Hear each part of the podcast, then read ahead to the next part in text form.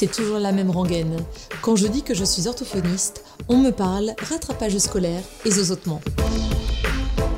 Avec OrthoPower, je vous propose de rencontrer des orthophonistes du quotidien, inspirés et inspirants, qui rendent notre métier si passionnant et tellement varié. Je suis Lucie Cambré, orthophoniste et cofondatrice de SoSpeech, des orthos qui se forment autrement. Dans cet épisode, Audrey va nous parler de sa rencontre avec les très jeunes patients pour une consultation en nutrition, parfois dans le cadre de pathologies qui nécessitent des suivis sur le moyen ou le long terme. Nous verrons la nécessité en orthophonie d'évaluer précocement les compétences de bébé afin d'assurer de façon préventive que la nutrition se passe le mieux possible.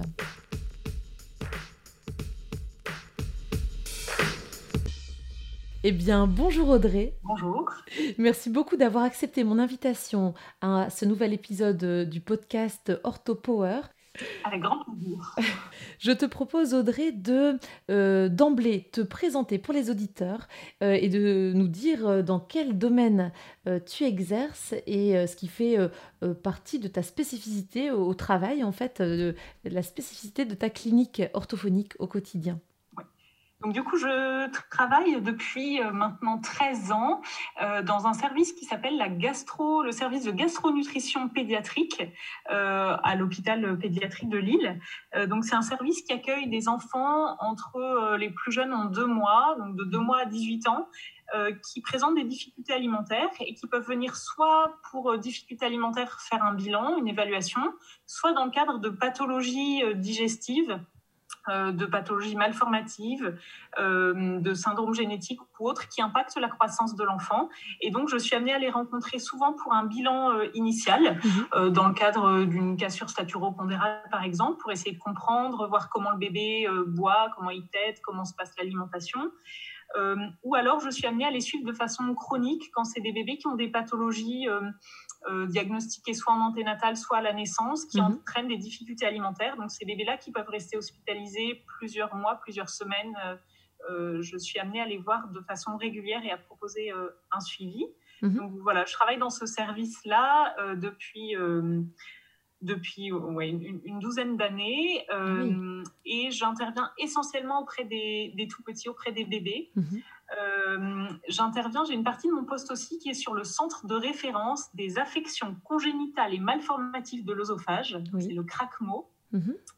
Euh, en fait, le CRACMO, c'est un centre de référence maladies rares euh, qui, qui, propose un suivi des patients donc, qui naissent dans, dans les Hauts-de-France avec une atrésie de l'œsophage pour essayer d'expliquer de façon claire, l'atrésie, c'est une malformation de l'œsophage mhm. où le bébé, à la naissance, a euh, un œsophage au lieu d'être continu qui est euh, interrompu avec un cul-de-sac supérieur et un cul-de-sac inférieur. Mhm. Donc le diagnostic se fait souvent à la naissance, euh, soit parce que le bébé à la naissance, il a inhalé un peu de liquide amniotique qui va se stagner dans son cul-de-sac supérieur et, et, du coup bah, il va l'inhaler, soit à la première mise au sein ou la, première proposition de biberon, bah forcément le lait va se stocker dans le cul-de-sac supérieur et va déborder dans les poumons. Donc souvent la première alimentation est un peu compliquée pour ces bébés. Ah oui. euh, il y a du coup à ce moment-là euh, un diagnostic qui est fait par le, par le médecin euh, et euh, une prise en charge qui se fait initialement par le chirurgien qui va faire une, une anastomose, c'est-à-dire qu'il va remettre en continuité les deux mhm. parties de l'œsophage pour que le, le, bébé ait un œsophage continu et qu'il puisse manger. D'accord. et donc ces enfants vont rester en arrêt alimentaire, dans le meilleur des cas, cinq jours. Et dans des formes plus graves et plus complexes, euh, quand il y a un grand écart entre ces deux cul-de-sac et que le chirurgien ne peut pas faire sa suture, on a mhm. des bébés qui sont amenés à rester plusieurs semaines, voire plusieurs mois, en arrêt alimentaire par la bouche, euh, mhm. avec une, une, alimentation du coup euh, entérale. Et ces bébés, ce qu'on sait, ce qu'on observe, c'est que si pendant des semaines et des mois, ils ne sont pas alimentés par la bouche et qu'on ne met pas en place des petites choses autour de leur bouche pour mettre en route la succion, pour les aider à mhm. démarrer, Mhm. Le jour où le chirurgien fait sa suture et dit bah, c'est bon, c'est réparé, si la fonction n'a pas été entraînée, bah, forcément ça va être plus compliqué pour l'enfant de, manger. Donc on a vraiment ce rôle-là de, mhm. prévention aussi et d'accompagnement précoce de ces bébés pour les aider à mettre en place euh, toutes euh, les, les, premières compétences alimentaires. Et oui, donc tu prends en soin, tu accompagnes euh, ces bébés dès les dès le diagnostic, en fait, dès qu'il y a cette demande de, d'accompagner la nutrition.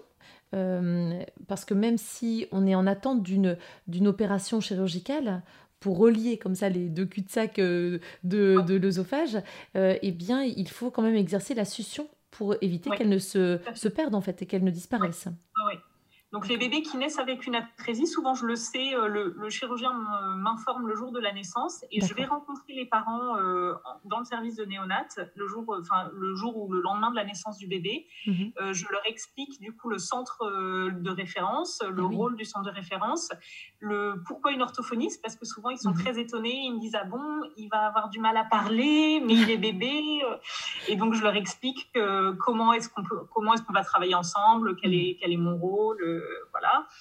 Et, euh, et du coup, bah, je rencontre le bébé dès que l'état du bébé le permet, parce que du coup, souvent, donc il est opéré le lendemain de sa naissance et souvent il a de la morphine et il n'est pas forcément euh, dans des conditions d'éveil optimales euh, mhm. juste après. Donc j'essaye de le voir relativement proche de, de l'opération. Et là, je montre aux parents et on fait ensemble. je leur montre les petites choses qu'ils peuvent faire pour essayer de contrebalancer, on va dire, tous les effets un peu euh, euh, euh distimulants d'une sonde, d'une mhm. opération autour de la bouche et tout ça, autour de l'œsophage, euh, compenser par des choses 100% plaisir et mettre en route les compétences orales, les réflexes oraux et la succion qui vont permettre à bébé de s'alimenter par la suite, mhm. tout en respectant aussi le projet parental. Donc, si la maman a un projet d'allaitement maternel, on sera très vigilant à mettre en route euh, grâce au travail en, partenariat avec les consultantes en lactation, de mettre en route euh, euh, par le tire-lait des stimulations régulières. Mhm. et puis, si le projet c'est le biberon, bah, de trouver celui qui conviendrait le mieux pour, pour le bébé. Mhm. Donc, on a, j'ai initialement ce rôle-là de, de présentation très précoce aux parents, au bébé, mhm. d'évaluation des compétences du bébé et de démarrer du coup un suivi euh, qui est plutôt préventif au début pour euh, m'assurer en tout cas que euh, l'alimentation se passe le mieux possible et que le bébé puisse rentrer chez lui en étant autonome au niveau alimentaire le, plus tôt possible et, que ça se passe dans, les, dans des conditions optimales. Et dans pour certains bébés, ça va être de l'ordre de deux semaines, ça peut être assez rapide. Oui, c'est ce que j'ai te demander. Mhm. Pour d'autres, ça va être plus long parce que l'opération ne peut pas se faire tout de suite, parce qu'il y a des mhm. complications, mhm. parce que euh, voilà, il y, a plein de grains de sable qui peuvent venir se mettre et qui font que les choses ne se passent pas de façon euh, euh, idéale.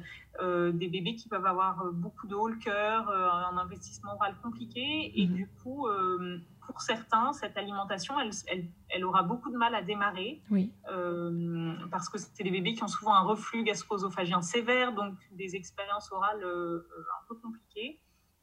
Euh, et donc, j'ai aussi ce rôle d'accompagnement après, euh, enfin, pendant toute l'hospitalisation initiale, mhm. euh, jusqu'à l'autonomie alimentaire.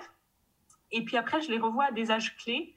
Donc, souvent, je les oriente quand il y a besoin de la, poursuite d'une prise en soins à domicile. Je, prends mon téléphone et j'appelle toutes les collègues pour essayer de trouver une mhm. collègue qui pourrait accompagner ces tout petits au plus proche de chez eux.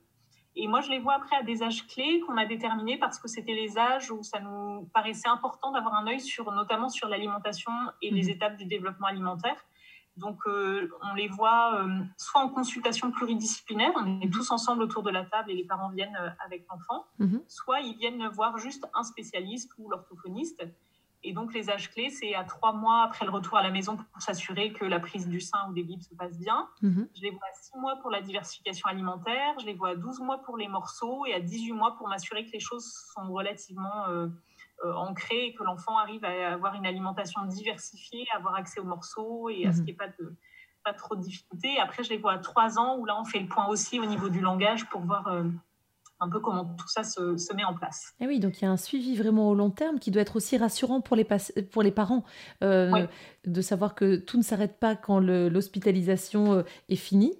Euh, de savoir qu'il y a possibilité aussi d'appeler le service en cas de, de difficulté, c'est ça? Oui, tout à fait. Mm. Donc le suivi, il se fait jusqu'à leurs 18 ans. Alors moi, je les vois plus trop après parce que mm-hmm. dans les, dans les études et, dans la clinique qu'on a, les difficultés, en tout cas au niveau alimentaire, elles sont surtout chez le jeune enfant de moins de 6 ans. D'accord. Euh, après, souvent, l'enfant, il va s'adapter. Alors, en fait, ce qui se passe, c'est que euh, donc dans l'atrésie, le chirurgien va remettre en continuité les deux euh, parties de l'œsophage, mais ces deux parties-là, comme elles auront été recousues, il y a un endroit comme quand on a une cicatrice sur la peau qui est un peu plus fibreux et qui est moins mobile. Une sorte d'adhérence en fait il va se contracter moins bien. Mhm. Et donc, on a des enfants qui vont présenter des, blocages alimentaires, qui vont ah avoir des gènes avec certains aliments, euh, avec euh, du riz, avec euh, des saucisses qui vont coincer. Ils peuvent avoir mhm. des blocages alimentaires. Et donc, une une des conséquences qu'ils ont régulièrement à long terme, c'est vraiment cette dysphagie, cette difficulté avec certains aliments, besoin de boire de l'eau, de fractionner les prises alimentaires. Mais en grandissant, en fait, ils s'adaptent. Eh pour les petits, c'est plus compliqué. En grandissant, ils apprennent à vivre avec et ils savent que bah, tel aliment, ça va les mettre en difficulté. Oui. Et donc, ils vont le mettre de côté, ou alors ils vont fractionner, ou ils ont toujours un verre d'eau pour boire. Eh voilà, ils arrivent à s'adapter. Est-ce qu'on peut parler d'adhérence dans ces cas-là de, euh, euh, au niveau de la cicatrisation? La cicatrice n'étant pas euh, souple, eh bien ça adhère et donc ça, ça, manque de, de souplesse pour laisser passer les aliments? Oui, tout à fait. Alors c'est ça, et on, appelle ça dans le terme technique, c'est une sténose, c'est-à-dire que ça se, ça se rétrécit. Mhm. Et euh, alors pour certains enfants, ça va jamais se, se rétrécir, ils n'auront pas forcément de difficulté, mais pour d'autres, ils peuvent avoir ce petit rétrécissement-là qui apparaît mhm. parce que comme c'est fibreux et sûrement qu'il y a des adhérences, euh, mhm. la, peau se rétrécit un petit peu à cet endroit-là euh, de l'œsophage et du coup ça vient faire des, des, sténoses qui entraînent des blocages alimentaires. Et eh oui en fait, le fait que comme les parents sont avertis de ça et qu'on leur dit, bah, quand votre loup il va passer au morceau, peut-être qu'il va y avoir des blocages, ça entraîne aussi chez les parents des angoisses de, d'accompagner leur enfant dans le passage au morceau parce qu'ils ont peur de complications, mhm. parce qu'ils ont peur que ça bloque. Et donc, on a aussi un gros rôle à jouer en termes de prévention et d'accompagnement pour les rassurer, pour, mhm. leur, pour euh, essayer ensemble, pour voir mhm. comment ça fonctionne, parce que euh, ce qui fonctionne pour l'un ne fonctionne pas pour l'autre, parce que certains n'auront jamais de sténose, d'autres mhm. en auront plusieurs, sans qu'on sache vraiment pourquoi. Donc, on, a vraiment aussi ce rôle d'accompagnement en, préventif pour éviter que des difficultés ne s'installent et qu'on se retrouve à avoir un, loulou à 6 ans qui mange que du mixé. Ben oui. Et il est possible d'opérer une sténose ensuite si vraiment ça devient. Enfin, c'est très compliqué pour l'enfant de, manger des morceaux, par exemple? Oui, mhm. alors euh, dans ce cas-là, c'est le, gastropédiatre qui fait euh, le, qui fait, alors c'est pas l'opération, c'est l'intervention, on va dire, mhm. et il passe une, alors une bougie ou un petit ballonnet qu'on passe dans l'œsophage et qui vient ouvrir un petit peu. Ça mhm. s'appelle une dilatation. On vient mhm. dilater l'œsophage euh, pour le mettre à un, diamètre qui permette à l'enfant de remanger des aliments en adéquation avec, euh, avec son âge. Tout à fait. Donc ça, c'est assez fréquent chez les enfants qui sont opérés d'une atrésie. C'est assez fréquent qu'on doive leur proposer des dilatations. Et donc souvent, moi, je les vois avant, après, pour voir si ça a mhm. pu les améliorer, euh, pour, euh, pour évaluer l'impact. Mhm. Euh, tu prends également en soin, tu accompagnes également d'autres patients qui viennent pour de la dysoralité. C'est bien ça, Audrey? Oui, il y a effectivement donc euh, des, patients qui soit qui viennent dans le service, soit qui me sont adressés euh, en bilan par le gastropédiatre qui les voit pour difficultés alimentaires. Et donc ces enfants que je peux être amenée à rencontrer parce que ils n'ont pas un développement alimentaire qui est euh, optimal, c'est-à-dire qu'à deux ans ils vont manger que du lisse ou du très mixé, ils vont avoir du mal à passer au morceau parce que l'alimentation est compliquée, parce qu'ils vont avoir une grande sélectivité alimentaire souvent sur des des critères sensoriels, donc ils vont manger du, croustillant, du croquant, mais ils vont avoir du mal à avoir accès à d'autres textures. Mhm. Donc il y a aussi tout ce travail-là auprès de ces enfants pour lesquels le, bilan orthophonique permet de faire la part des choses entre, euh, enfin, d'aller creuser un peu plus loin. Il, y a, il peut y avoir un trouble organique ou pas. Hein. On mhm. a aussi des patients qui ont aucun trouble organique et, qui euh, n'ont pas accès aux morceaux, mais du coup, le bilan orthophonique contribue à essayer de euh, enfin, contribue à participer au diagnostic mhm. euh, et, à, l'accompagnement après de, ces patients. Donc il y, a aussi tout ce travail-là euh, chez des enfants qui ont des âges très différents et très mhm. variés. Euh, ça peut être voilà, ça, peut être des petits qui, à 7 mois, ont du mal à, débuter la diversification, à 7-10 mhm. mois. Ça peut être des enfants qui, à, 18 mois, mangent encore que du très lisse et sont très nauséeux avec le passage au morceau, ou ça peut être des enfants qui, malheureusement, à 3, 4, 5 ans, vont manger encore que du lisse et mhm. n'ont pas été euh, repérés avant. Mhm. Euh, comme euh, on a souvent dit aux parents, mais t'inquiète pas, un enfant ne se laisse pas mourir de faim. Oui, c'est vrai qu'on entend souvent ça, en effet. Mhm. tout à fait. Et donc, on a parfois encore des enfants qui arrivent par, euh, suite à un cheminement diagnostique euh, compliqué, mhm. euh, qui arrivent chez le gastropédiatre. Et là, le gastropédiatre se dit, ah bah tiens, quand vous me dites qu'il a des hauts cœur quand il mange telle ou telle texture, que ça, il peut pas toucher, qu'il peut pas mettre en bouche, je pense que je vais solliciter l'orthophoniste pour faire le point. Et donc, ça permet aussi, le médecin va faire son bilan organique et moi, je vais faire le bilan des troubles alimentaires pour voir où en est l'enfant et pour réorienter si nécessaire au plus proche de son domicile. Et dans ces cas-là, les patients viennent en consultation ou alors on parle aussi d'hospitalisation pour réaliser toute une batterie de tests pluridisciplinaires? Alors, c'est très variable. Mmh. Ça, dépend vraiment euh, de est-ce qu'il y a une inquiétude euh, sur la croissance qui fait qu'il faut hospitaliser l'enfant pour pouvoir observer plusieurs repas et pour pouvoir euh, l'alimenter s'il est dénutri, par exemple. Donc là, il y a mhm. un critère de gravité qui fait que l'enfant va devoir être hospitalisé. Mhm. Et donc, dans ce cas-là, bah, je peux le voir pendant tout euh, ce temps d'hospitalisation. Euh, ou alors, est-ce qu'il vient d'abord juste en, bilan, euh, en, consultation, et puis on refait un point après ma consulte et après la consultation avec le gastropédiatre, on refait un point pour se dire est-ce qu'il relève du libéral et est-ce qu'il faut prévoir une hospitalisation pour faire un point ou est-ce que c'est pas nécessaire du tout hein? Tous les mhm. enfants n'ont pas besoin d'être hospitalisés. Oui, tout à euh. fait. Mhm. Donc ça, c'est très, très variable et très patient dépendant et urgence, euh, urgence dépendante. Mhm. Et est-ce que tu évoquais justement une, idée reçue qu'on a beaucoup entendue, euh, qu'il y arrive encore d'entendre Un enfant ne se laisse pas mourir de faim, il finira bien par manger. quand il s'agit de dysoralité, alimentaire, donc de troubles euh, alimentaires liés à une hypersensibilité ou un réflexe nauséeux, euh, dans ces cas-là, on sait que l'enfant peut très bien se priver de manger, l'inconfort étant tel qu'il préfère ne pas manger plutôt que d'avoir ce, ce réflexe qui, alors si réflexe il y a, euh, ce réflexe qui le... Qui le bah, c'est un peu comme quand on, on, se brosse les dents trop trop loin, quand on approche des piliers amygdaliens. dans ces cas-là, on peut avoir un haut cœur. Si l'enfant a ça à chaque fois qu'il porte à la bouche ou même juste sur les lèvres, on peut comprendre qu'il préfère avoir une conduite d'évitement de la nourriture finalement. Oui, tout à fait. Et ça, ce qui est assez incroyable, c'est qu'on peut le voir euh, même très tôt chez des bébés. Hein. Ah euh, des bébés qui, euh, les parents nous disent, mais ils réclament jamais. J'ai attendu 17 heures avant de lui donner à manger parce mhm. que le bébé ne réclamait pas. Et des bébés qui sont très nauséeux quand on donne le biberon, qui sont en grande difficulté alimentaire et où on a dit aux parents, mais vous inquiétez pas, votre bébé ne se laisse pas mourir de faim. Certains euh, peuvent être un, peuvent arriver en état de dénutrition ah euh, lié à leur trouble alimentaire. Ah Donc là, il y a vraiment un critère de gravité euh, à, prendre en, compte. Mhm. Mais effectivement, on ne peut pas continuer à, véhiculer ça. Alors pour un enfant mhm. qui va bien, bah oui, il peut moins manger au repas mhm. et puis il va, il va se rattraper et compenser derrière. Mais ces enfants-là qui ont des fragilités, ils vont jamais compenser, ils vont jamais rattraper un repas par un autre, et du coup, on rentre dans un cercle vicieux euh, mhm. de troubles alimentaires qui peut amener à une, à une cassure euh, staturopondérale et donc à, des critères d'inquiétude et de gravité. Tout à fait. Je pense à une autre idée reçue selon laquelle euh, l'enfant qui a un problème alimentaire, un trouble alimentaire, eh bien c'est psychologique. Qu'est-ce que tu en penses toi? Oui. Alors effectivement, c'est, ça a été pendant je trouve assez longtemps un peu le clivage du organique ou psychologique. Tout à fait. Euh, soit si, euh, soit on lui trouve quelque chose.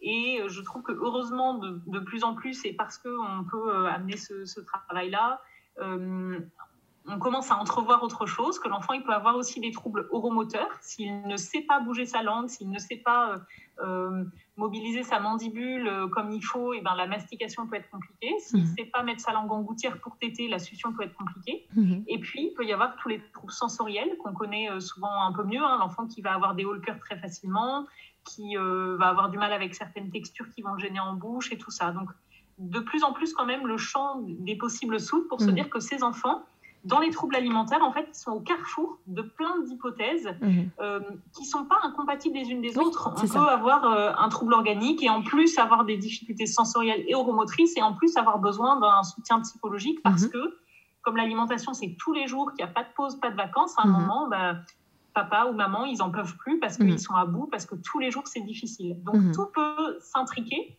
Et c'est là que c'est à la fois passionnant et à la fois très complexe. C'est qu'on ne démêle jamais un fil. En fait, on on essaye de travailler ensemble pour euh, dénouer un peu cette pelote et voir comment chacun peut agir pour accompagner les parents et l'enfant de façon la plus, la plus adaptée. Tout à fait. Est-ce que du coup, euh, vous avez euh, l'occasion de travailler avec une ou un pédopsie dans le, dans le service pour justement cette complémentarité des, des disciplines? Oui. Oui, tout à fait. Euh, on, travaille en, collaboration avec euh, une pédopsie qui, euh, qui s'est formée aussi à toute l'approche sensorimotrice. Donc, il y a vraiment un regard mhm. sur le développement sensorimoteur du bébé. Et puis, avec une psychomotricienne qui permet, du coup, en croisant les regards, de pouvoir comprendre aussi le fonctionnement de l'enfant dans sa famille et mhm. de soutenir les parents quand, quand c'est nécessaire parce qu'on sait que quand on touche à l'alimentation, on touche à des choses aussi de l'ordre de l'intime, du personnel, du familial, mhm. euh, du culturel, du social. Donc, on, touche à plein de choses. Mhm. Et donc, nous, orthophonistes, on, peut être aussi parfois démunis dans certaines situations parce qu'il euh, y a beaucoup d'autres choses. Il y, a, notre champ de compétences et les choses qu'on peut observer, mais qui sont à la frontière de beaucoup d'autres. Et ces regards croisés vont vraiment nous permettre de mieux comprendre la situation et de pouvoir les accompagner de façon la plus ajustée possible.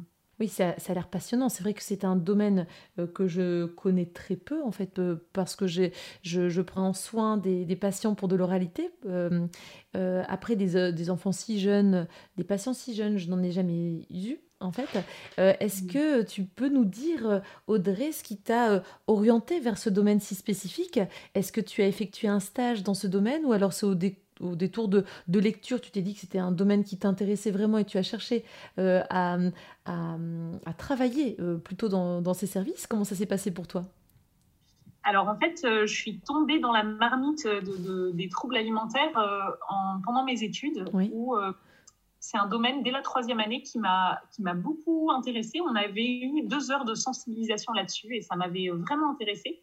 Et du coup, j'ai fait mon mémoire sur le sujet. Mhm. Et donc, mon mémoire, c'était euh, quel est le rôle de l'orthophoniste dans un service de néonat. Et ah, donc, j'ai eu la chance de pouvoir intervenir euh, en néonat ici, dans l'hôpital où je travaille, mhm. avec l'orthophoniste du CAMS qui était détaché à l'époque pour pouvoir venir dans le service. Et donc, j'allais avec elle. Euh, pour voir euh, comment, enfin comment elle travaillait, euh, comment voilà. Donc j'ai énormément appris à ce moment-là et, c'est là où je me suis dit, bah, ce domaine, ça me passionne. Mhm. J'ai vraiment travaillé dans ce domaine-là. Et du coup, quand j'ai été diplômée, j'ai envoyé beaucoup de candidatures spontanées auprès des hôpitaux et des CAMS, mmh. Centres d'action médico-sociale précoce, parce que je voulais travailler vraiment avec la population pédiatrique, mhm. voir les bébés et la néonate. C'est vraiment quelque chose qui me passionnait.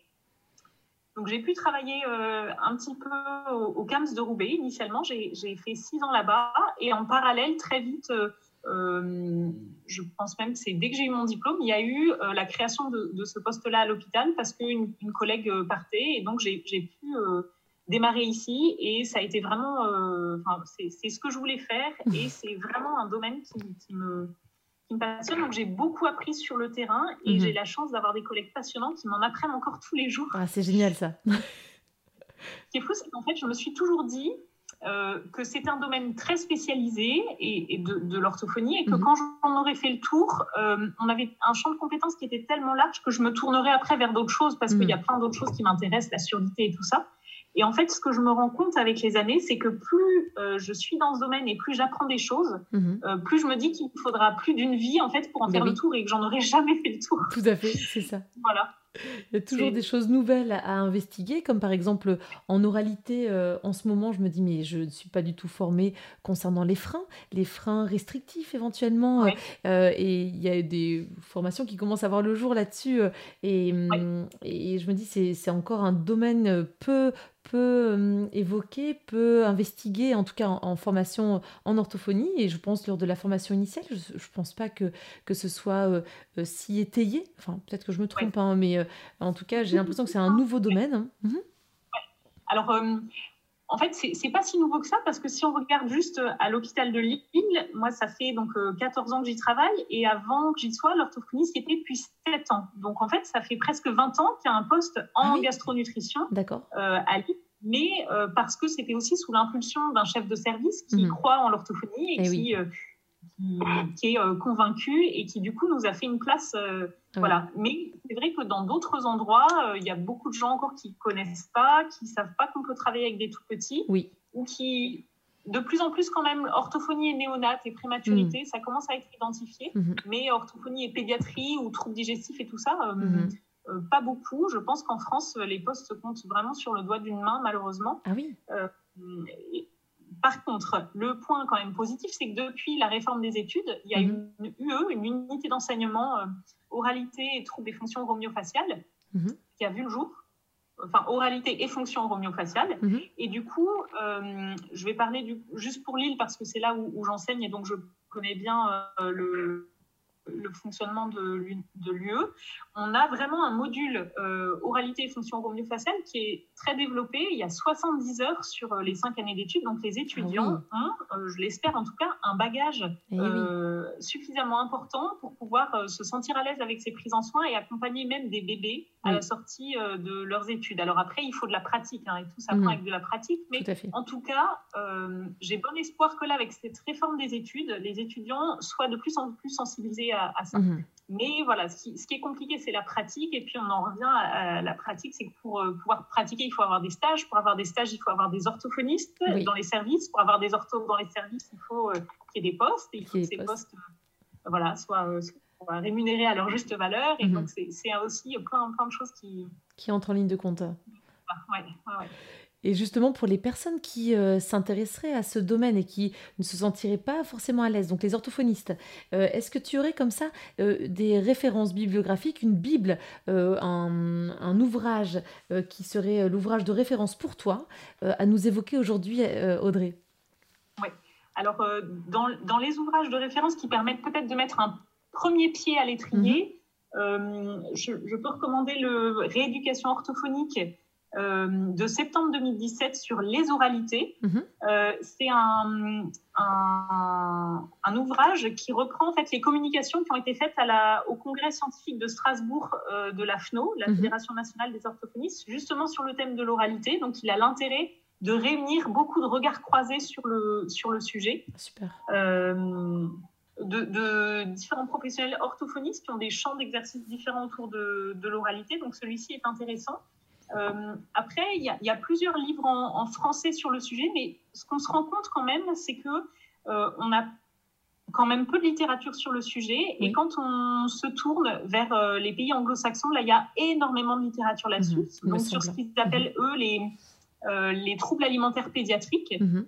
Pediatric Feeding Disorders. Et donc là, il y a énormément de choses qui sont écrites. Donc, mes autres Bibles, elles sont en anglais parce que j'ai dû me tourner par la force des choses très nulle en anglais, mais j'ai dû euh, me tourner euh, euh, vers l'anglais pour pouvoir lire, pour pouvoir apprendre et pour avoir des choses vraiment récentes sur le sujet hmm. et actualisées parce qu'il y a beaucoup de choses de l'ordre de la recherche, de l'ordre, tu parlais des freins restrictifs, il y a hmm. beaucoup de choses qui sont en anglais là-dessus et voilà, qui sont vraiment passionnantes. Et donc j'espère que tout ça pourra aussi arriver à être traduit en, en France pour qu'on puisse avancer aussi euh, un peu plus rapidement qu'actuellement sur, euh, sur le sujet. Tout à fait.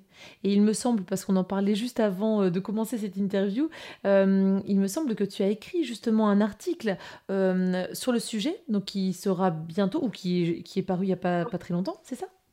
Tout à fait. Donc, il y a, l'ouvrage Rééducation orthophonique qui a publié un trimestriel là, de mars 2020 sur le bilan orthophonique. Mm-hmm. Et du dans cet ouvrage-là, j'ai eu la chance et la joie de, rédiger un, article sur le bilan orthophonique. Euh, alors, j'ai plus en tête le titre exact, hein, le bilan orthophonique euh, du nourrisson. Mhm. Euh, et donc, j'explique un petit peu, en essayant de détailler comment est-ce que l'orthophoniste peut proposer un bilan, quel bilan d'oralité des fonctions alimentaires peut-on proposer à un bébé qui a entre 0 et 6 mois. Mhm. Parce que c'est vrai que ça, ça reste, ça reste souvent quelque chose euh, D'assez méconnu peut-être. Très questionnant et, mhm. très interpellant pour les gens avec qui j'ai mhm. l'occasion de discuter hein, sur mais euh, tu vois des bébés, mais qu'est-ce que tu fais euh, Qu'est-ce que tu peux bien donc faire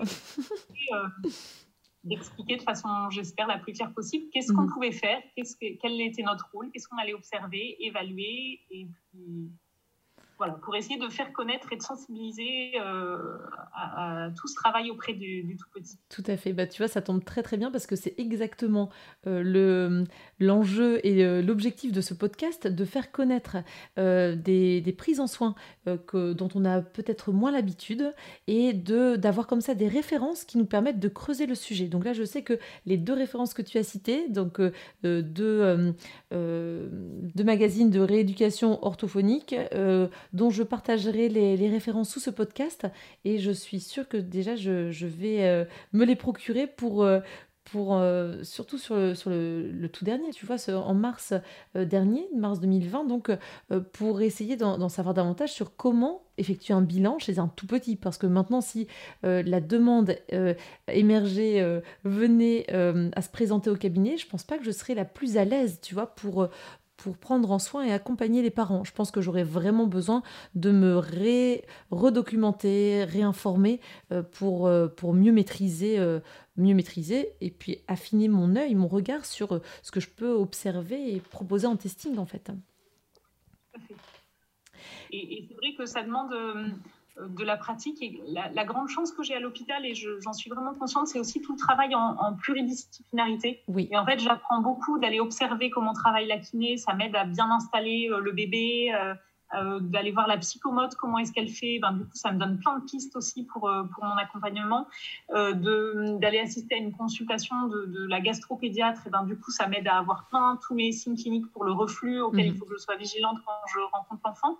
Donc, euh, ces regards croisés aussi sont vraiment euh, hyper intéressants et me permettent d'en apprendre encore plus chaque jour.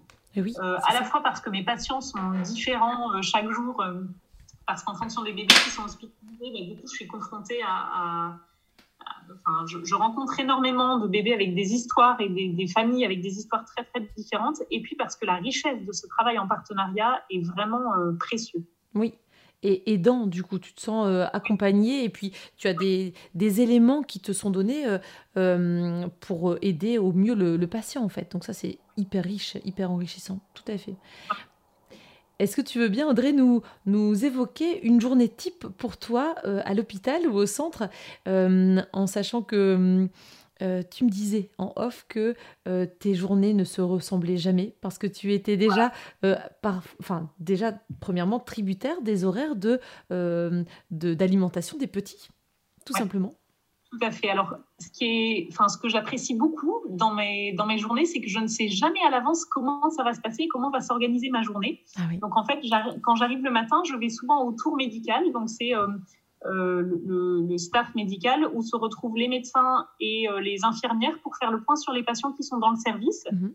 Donc, ils déroulent patient par patient euh, comment s'est passée la nuit, comment se passe l'alimentation. Et c'est souvent à ce moment-là, soit qu'ils m'interpellent en me disant Ah bah tiens, lui, il est rentré hier pour une évaluation alimentaire, est-ce que tu pourrais le voir? Mhm. Ou soit, comme je suis présente et que je tends l'oreille, je leur dis Ah bah tiens, lui, il a trois mois, difficulté alimentaire, est-ce que ce serait pas pertinent que je passe le voir quand même mhm. Voilà, donc ça, ça me permet d'être au fait de, enfin, d'avoir les, les, dernières infos pour mes patients qui sont dans le service et que je connaissais déjà et qu'il faut que je revoie. Mhm. Et pour les patients qui viennent d'arriver où je me dis, bah, tiens, est-ce que lui euh, ne relèverait pas euh, d'une évaluation? Donc ça, c'est euh, ce qui se passe le matin et qui me permet du coup quand même de voir combien d'enfants je vais mhm. avoir à, à, rencontrer dans ma journée euh, ensuite, je vais voir les infirmières pour leur demander quels sont les temps de repas et les heures de repas de ces enfants-là. Donc, j'essaie de noter un peu, ah bah lui, il mange à telle heure, à telle heure, euh, sachant qu'il y a, voilà, ça, reste des, projections parce qu'un mm. bébé ne mange jamais à l'heure attendue. Donc, il y a toujours des, grandes variations, mais ça me permet au moins de me dire, bah lui, j'essaierai de le voir plus tôt à, mm. tel ou tel moment.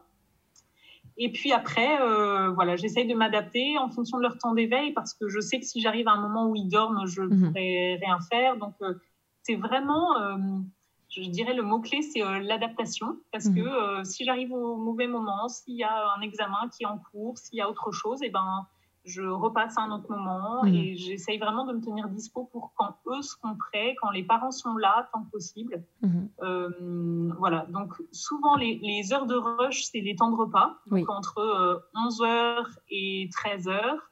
Et puis, euh, pour les biberons de l'après-midi, entre 16 euh, et, 18. Mhm. Mais après, comme il y a des bébés qui sont sur 8 euh, tétés par jour, d'autres sur 12, d'autres sur 3, d'autres sur. Enfin, ça me permet quand même mhm. de combler quasi toute la journée. Mais oui. en, en, les accompagnant. Avec en plus un travail. Enfin, du coup, par, par le poste à l'hôpital que j'ai, j'ai euh, ce travail auprès des patients mhm. et de leurs familles, un travail aussi auprès des équipes de sensibilisation. Donc, je passe du temps avec les équipes pour leur montrer un geste d'aide à la succion, comment mhm. est-ce qu'on va installer bébé, euh, essayer de trouver la tétine qui va être la plus adaptée pour ce bébé-là. Donc, je vais faire mhm. plusieurs services pour trouver tout ça. Euh, le travail avec les internes aussi, ou les médecins, pour essayer de trouver ensemble, bah tiens, tel lait, est-ce qu'on l'épaissit, on l'épaissit pas, avec les diètes, avec Enfin voilà, tout ce travail en partenariat qui prend du temps. Mhm. Et puis, euh, j'ai aussi un temps du coup dédié à, à la recherche. Mhm. Euh, donc, euh, mener, mener des, des travaux de recherche, essayer d'écrire des recommandations. Là, on est en train de travailler sur des, la, la rédaction de recommandations sur le sevrage de la nutrition entérale, par exemple. Euh, voilà, donc tout ce travail-là passionnant de, de bibliographie, de recherche, de, de lecture, euh, pour Mhm. essayer de faire avancer aussi à mon petit niveau, mais d'essayer de faire avancer les choses euh, Mhm. sur le sujet. Et est-ce que tu Voilà. reçois des stagiaires, Audrey? Oui, Oui. tout à fait. Alors, je, je reçois des stagiaires avec, euh, avec grand plaisir. Donc, j'en ai quasi tous les jours. Parce que je me suis dit, avec le podcast, tu vas être assailli de demandes, très certainement. J'ai effectivement pas mal de stagiaires. Ce, qui est, enfin, ce à quoi je suis vigilante, c'est d'essayer de ne pas trop en avoir parce que Mhm. je trouve que les, les patients qu'on reçoit à l'hôpital sont déjà euh, bon, dans une situation de vie qui n'est pas, pas simple. En plus, ils voient beaucoup de monde Mhm. parce qu'à l'hôpital, on a le passage des internes, du médecin, de l'infirmière, de l'auxiliaire. Et que si en plus ils changent de stagiaire tous les jours, Oui. c'est quand même très compliqué pour eux. Oui. Donc j'essaye tant que possible d'avoir euh, des stagiaires qui font des stages longs et que les patients peuvent être amenés à revoir aussi euh, Mhm. régulièrement pour avoir des, des figures qui restent un petit peu et qui soient qui changent pas tout le temps. Tout à fait. Euh, et puis j'essaye d'avoir aussi des jours un peu off parce que j'aime beaucoup beaucoup transmettre, mais c'est vrai que ça prend aussi beaucoup de temps Tout à fait. de réexpliquer parce que euh, c'est des patients qui ont des histoires complexes, des, des pathologies complexes auxquelles les étudiants ou même les collègues, parce que j'accueille aussi beaucoup de collègues qui viennent en, en observation une Mhm. journée pour voir un peu qu'est-ce qu'on peut faire avec un tout petit. Mhm. Euh, mais du coup, voilà, ça, ça prend du temps d'expliquer les différentes pathologies, les, les modes d'alimentation et tout ça. Donc, je le fais vraiment avec grand plaisir euh, parce que je trouve ça passionnant de pouvoir échanger, parce qu'elles m'apprennent elles aussi plein de choses de leur pratique. Et en même temps, des fois, euh, d'avoir des, des jours off où je peux faire Mhm. plein d'autres choses. Oui, et puis tu peux te préserver de voilà de, du travail et euh, de, du travail didactique euh, euh, face aux stagiaires ou avec, avec des, des collègues. En effet, c'est nécessaire d'avoir des, des moments plus, bah, plus consacrés à ta pratique finalement, Mm, mm. sans avoir à expliquer tout ça. Tout à fait.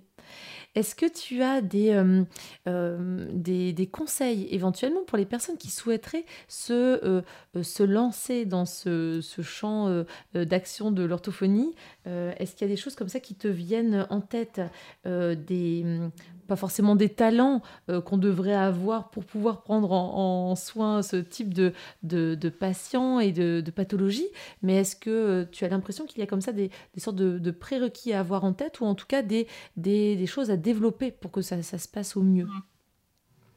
Euh, alors, je pense que, euh, que c'est important de bien connaître. Pour moi, un des prérequis indispensables, c'est d'avoir quand même une bonne connaissance du développement euh, euh, psychomoteur et sensorimoteur du bébé, parce Mhm. que je pense qu'on ne peut pas agir auprès de l'enfant si on n'a pas en tête toutes les étapes clés du développement euh, sensorimoteur d'un bébé.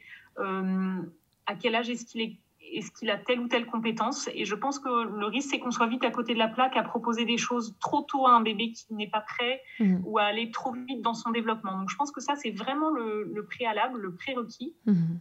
D'ailleurs, je pense à ça, il existe un super bouquin qui s'appelle De la naissance au premier pas de Michel Forestier. Ah. Euh, c'est une kiné qui a écrit ça et c'est un, un livre qui euh, vulgarise dans le sens euh, explique au grand public et, et aux pros de santé à tout le monde par des petites photos et, euh, et plein de situations qui expliquent le développement euh, sensorimoteur du bébé.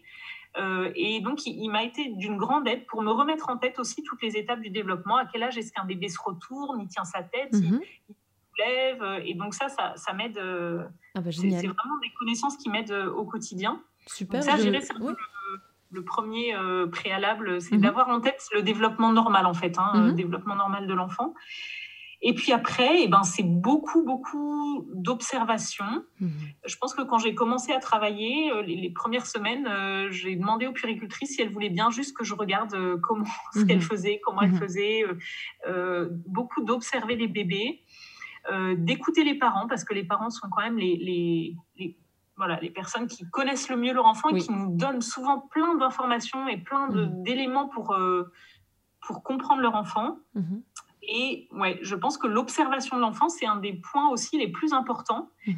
Euh, et du coup, j'ai j'ai eu la chance de pouvoir aussi me former au bilan sensorimoteur de Bullinger ou à d'autres pratiques qui me permettent d'avoir aussi un œil sur le développement de l'enfant et de pouvoir observer quelles sont ses compétences, comment il se débrouille et du coup de me donner des pistes sur comment je vais pouvoir l'aider. Oui, c'est ça.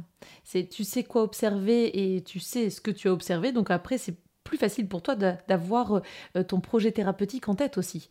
ça, ça te guide beaucoup pour la rééducation, pour l'accompagnement en fait. Oui, ouais, ouais, tout à fait. voilà, je dirais l'observation, euh, la, patience et puis après euh, la, pratique parce que la mhm. première fois que j'ai vu un bébé, je pense que j'étais loin d'être à l'aise et puis finalement, mhm. euh, plus on, on, essaye, plus on voilà, plus, plus on, pratique et plus on est à mhm. l'aise. C'est comme, comme pour tout. Tout à fait. Bah, merci pour ces conseils parce que je pense que ça va beaucoup aider. Et puis, je mettrai les références bibliographiques, la, la, la, nouvelle référence bibliographique que tu cites en, sous le podcast pour, pour qu'on puisse euh, y aller directement si on est intéressé par le sujet et qu'on veut euh, euh, reprendre les différentes étapes du développement de l'enfant au niveau sensorimoteur. Tout à fait. Est-ce que tu as, Audrey, euh, euh, un cas qui te vient en tête, ou même plusieurs, euh, de, de, patients, petits patients qui, avec lesquels il s'est passé vraiment quelque chose et tu t'es senti vraiment utile, ou en tout cas tu as senti qu'il y avait quelque chose qui se passait dans ta prise en soins orthophonique, et parfois tu, tu, y repenses parce que ça te rebooste en tant qu'orthophoniste et ça te fait aimer ton métier, tout simplement. Alors, quand tu m'as posé cette question, j'y ai réfléchi et je me suis dit, en fait, il n'y en a pas qu'un. Il y en a mm. vraiment plein qui viennent teinter ces journées. J'ai l'impression que, que c'est vraiment des belles rencontres à chaque fois. Et qu'en fait, la chance euh, que j'ai en travaillant à l'hôpital, c'est que les enfants, les bébés qui viennent à l'hôpital, c'est souvent bah, pour des raisons, euh, systématiquement pour des raisons médicales, donc des choses qui peuvent être, euh, euh, qui peuvent être lourdes, des pathologies qui peuvent être lourdes, qui peuvent être tristes, qui peuvent être mhm. compliquées à, gérer, qui peuvent être très angoissantes pour les parents. Et je trouve que notre rôle, c'est de ramener aussi un peu de vie. On va les mhm. pousser vers, la, vers des choses qui sont de l'ordre du vivant, c'est-à-dire essayer d'améliorer la fonction alimentaire, la communication et le langage, même si c'est moins mon domaine, mais forcément, mhm. quand on travaille avec les bébés, on a aussi en tête hein, tout ce développement-là. Et du coup, euh, comme on vient toujours essayer d'apporter un, mieux, un petit plus, un, peu plus de confort, euh, je trouve que c'est très facile pour, euh, pour moi de pouvoir créer un contact avec les parents qui soient vers, vers du positif, vers, mhm. vers quelque chose de, de plein d'espoir. Euh, sans aller au-delà des compétences de l'enfant, hein, mhm. mais euh, pour certains, euh, juste qu'on arrive à mettre une goutte de lait sur les lèvres, mhm. c'est déjà une victoire mhm. incroyable parce qu'on avait dit aux parents, vous savez, votre enfant, il ne remangera jamais par la bouche, ou, alors on ne sait pas du tout si un jour il pourra remanger. Et là, quand après des sollicitations, après tout un travail, on arrive à lui donner sa première cuillère de petit pot, je me souviens d'un petit gabin où on avait dit effectivement aux parents, bah, votre loulou euh, il a un système digestif qui est tout patraque. Il est en nutrition parentérale, c'est-à-dire par un cathéter sanguin. Donc, on mhm. n'utilisait pas du tout son système digestif. Mhm. Et en fait, euh, le progrès de la médecine et puis euh, l'être humain fait qu'il y a des choses qui bougent, qui évoluent. Et ce petit loulou, quand, à force de, sollicitations, de, de, propositions ajustées, euh, on a pu, autour de ces cinq mois, lui proposer une petite cuillère de carottes. Et c'était un moment hyper émouvant parce que mhm. on sort la caméra, parce qu'on filme et parce que je me dis, ça, c'est l'aboutissement de, de, voilà, du travail qu'on mène. Euh, et, c'est mhm. plein, tous ces petits progrès-là, toutes ces petites choses font que euh, quasi tous les soirs, je me dis, mais quelle chance j'ai de pouvoir assister à ces petits petit miracle, petite merveille du mhm. quotidien, d'avoir pu les capter, d'avoir pu euh, accompagner euh, ces enfants dans ces petites choses-là qui sont parfois, pour beaucoup de monde, un peu anodines. Et pour nous, c'est des, des, vrais, des vraies pépites, euh, mhm. des, moments de vie assez incroyables qu'on partage. Ah, c'est super de nous, de nous en faire part, de partager ces, cette anecdote et puis aussi ces, ces moments qui, qui reboostent en fait en tant qu'orthophoniste et qui nous font aimer notre métier. Euh, que, tu, euh, que tu adores. Euh, clairement, ça sent en plus dans, la façon dont tu relates tes, ton quotidien d'orthophoniste. merci beaucoup pour ça, Audrey, pour le partage que tu nous permets de, faire aujourd'hui. Est-ce que tu voudrais rajouter quelque chose par rapport à, la, la, prise en soin de ces, de ces patients? Oui, ce que je voudrais rajouter, c'est que il est encore compliqué actuellement pour euh, des parents de trouver des relais, des orthophonistes qui sont euh, OK pour, pour les accompagner. Et vraiment, je pense que c'est un domaine qui est encore effectivement pas suffisamment peu connu ou qui peut faire peur. Mais j'ai beaucoup de collègues qui me disent bah, finalement, une fois que je me suis lancée, que j'ai vu mon premier patient, ça m'a rassurée. Je me suis dit que je disais pas de bêtises et que, mmh. que j'allais pouvoir les accompagner. Donc, ce que j'ai vraiment envie de dire, c'est aux gens qui ont envie, aux collègues qui ont envie de, de, se lancer dans le domaine, de, de lire des choses et puis euh, de pouvoir euh, peut-être faire euh, l'appel à, à, une amie quand on ne sait pas trop, enfin comme on mhm. fait pour, pour beaucoup de domaines, hein, mais de mhm. pouvoir se lancer parce que c'est vrai que je, trouve ça encore trop dommage quand j'entends des parents qui me disent mais moi vous savez les orthophonies, j'en ai appelé 20 et il n'y a mhm. personne qui, qui, se sent d'accompagner mon petit loulou qui a 7 mois et qui a des grosses difficultés alimentaires. Euh, voilà, donc je, je, trouve que dans la région, il y a une belle dynamique et les gens se forment, s'informent et qu'il y a vraiment, euh, c'est il, il, y a le DU des troubles de l'oralité alimentaire aussi, Lille-Paris, mhm. euh, qui est en place depuis maintenant, je crois, sept ans. Et, et, qui apporte aussi une dynamique universitaire sur le sujet. donc il y a beaucoup de choses qui, qui se font. Donc j'ai vraiment plein d'espoir pour, pour la suite. Mais euh, voilà, c'est encore un domaine pour lequel les parents galèrent et pour lesquels on a un énorme rôle à faire aussi auprès des, des prescripteurs, des médecins, des pédiatres, pour expliquer qu'est-ce qu'on fait, euh, mhm. comment est-ce qu'on peut l'accompagner. Ben oui, l'orthophonie, en dessous de trois ans, on peut les voir. Euh, mhm.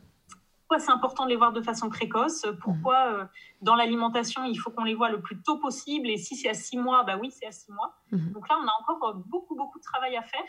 Euh, voilà, à la fois pour soutenir et accompagner les familles, et puis à la fois d'envoyer notre, notre compte rendu, d'appeler le pédiatre, d'appeler le médecin généraliste pour expliquer ce qu'on fait mhm. euh, et pour, euh, pour défendre notre place dans ce domaine-là parce que nos patients ont vraiment besoin de nous et donc il faut qu'on puisse les accompagner. Tout à fait, tu fais très bien de, l'évoquer Audrey.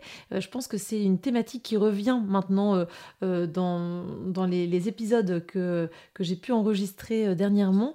c'est une thématique qui revient très souvent en fait. Le fait de d'avoir besoin de parler de notre métier pour se faire connaître et reconnaître.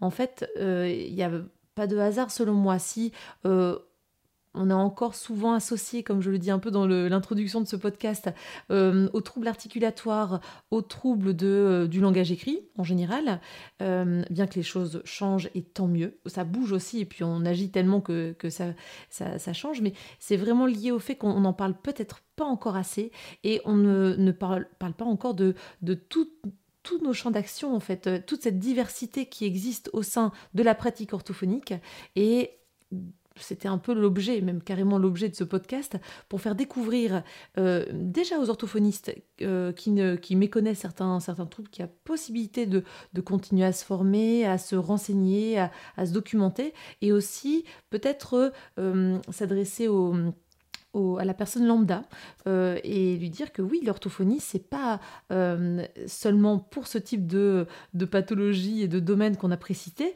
et c'est depuis la naissance. On peut avoir mm. besoin d'orthophonie de la naissance jusqu'à la fin de vie, et on a euh, une pluralité de, de domaines qui touchent à l'alimentation, la communication, le langage, la parole, oui, bien sûr, mais aussi le raisonnement. Il y a énormément de, de choses qui, qui les préférable de d'évoquer euh, très souvent au prescripteur, en effet, c'est ça. Tout à fait. Mais du coup, je te remercie beaucoup de nous laisser la parole et de permettre de, faire connaître tous ces champs de compétences qui font qu'on a un métier euh, aussi passionnant que, tout que les autres. Hein. C'est ça, tout à fait. Orthopower, c'est vraiment euh, le, pouvoir, le pouvoir des orthos. D'ailleurs, j'allais te demander, Audrey, pour terminer cette interview, euh, selon toi, quel est ton, euh, ton pouvoir en tant qu'orthophoniste? La petite chose qui fait que tu te sens bien dans ton métier et tu as l'impression que c'est ton truc à toi qui peut être aussi tout à fait partagé avec plein d'orthophonistes. Ta compétence à toi.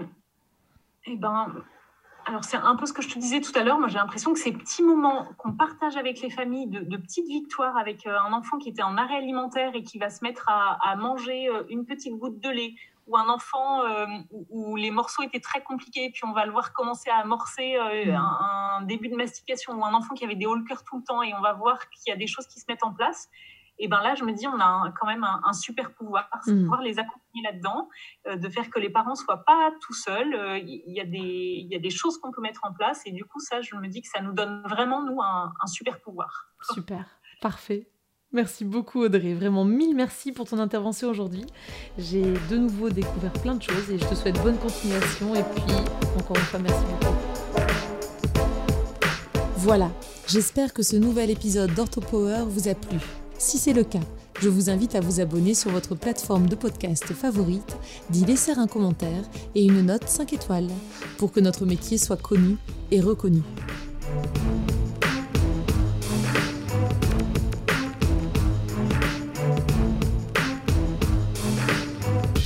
Orthopower